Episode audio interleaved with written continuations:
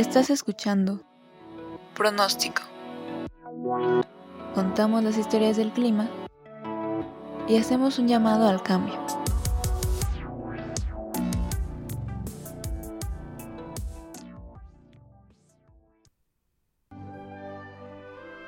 El siglo XIX fue una época de grandes cambios. Los naturalistas pasaron a ser científicos, pues se acuñó ese término para referirse a las personas estudiosas generadoras de conocimiento. El Imperio Británico y otras potencias europeas dieron inicio hacia una nueva era global, a través de una intensa campaña de colonización.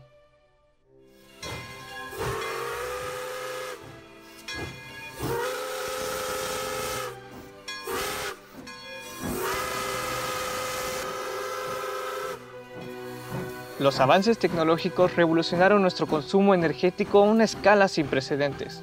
Se inventó la máquina de vapor, el ferrocarril y los barcos a vapor.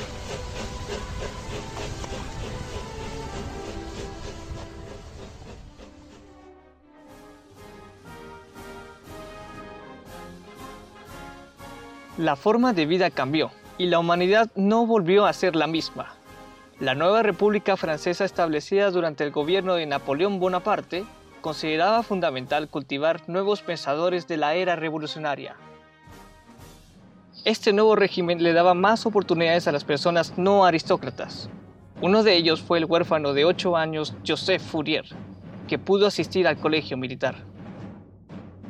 Al entrar al colegio, se hizo un revolucionario y partidario de Bonaparte. Aquí tuvo la oportunidad de cultivar su fervoroso interés por las matemáticas y se convirtió en un estudiante destacado y brillante. Esto le valió el reconocimiento de Napoleón, que le mandó una nota citándolo para ir junto con otros académicos a Egipto, que en ese entonces era una colonia francesa. Años más tarde, Fourier se volvió gobernador de ese país mientras ayudaba a descubrir la piedra de Rosetta en el caluroso desierto egipcio. Fourier tuvo una epifanía. Sudoroso, deshidratado y extasiado por el calor, el calor fue su musa, e inspiró a Fourier quien se planteó una pregunta. ¿Cómo se comporta el calor? La respuesta llegó a él y fue publicada en 1822 en su obra más destacable, Teoría Analítica del Calor. La comprensión matemática que Fourier le dio al calor ha permitido el estudio y entendimiento de cualquier cosa que se pueda describir como una onda, como el sonido o la luz. En otro artículo suyo publicado en 1824, llamado Memoria sobre las temperaturas del mundo, espacios terrestres y planetarios, comparó el calentamiento de la atmósfera con un heliotermómetro. Para visualizar este instrumento, Imaginemos una pequeña caja de madera forrada con una capa de corcho y un termómetro en su interior. La luz del sol entra a la caja a través de una ventana cubierta con tres paneles de vidrio separados por espacios de aire. Este aire magnifica el efecto de calentamiento que provocan los rayos de sol. Para Fourier, la atmósfera se comportaba como esta caja. La ventana es la interfaz entre el espacio interestelar y la atmósfera, está representada por paneles de vidrio. El aire y el interior de la caja es la superficie de la Tierra.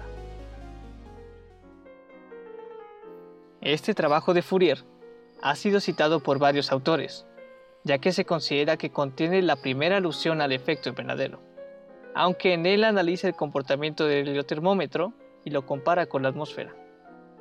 Es decir, Fourier consideró que el calor que proviene del espacio o como él decía, la temperatura del espacio, era el factor principal que controlaba las temperaturas terrestres y no el efecto invernadero, el cual se desconocía. Su aportación al entendimiento del efecto invernadero recae en su brillante explicación del comportamiento del calor. Si Fourier no explicó cómo se calienta la atmósfera, ni qué es lo que permite mantenerla caliente, entonces ¿quién?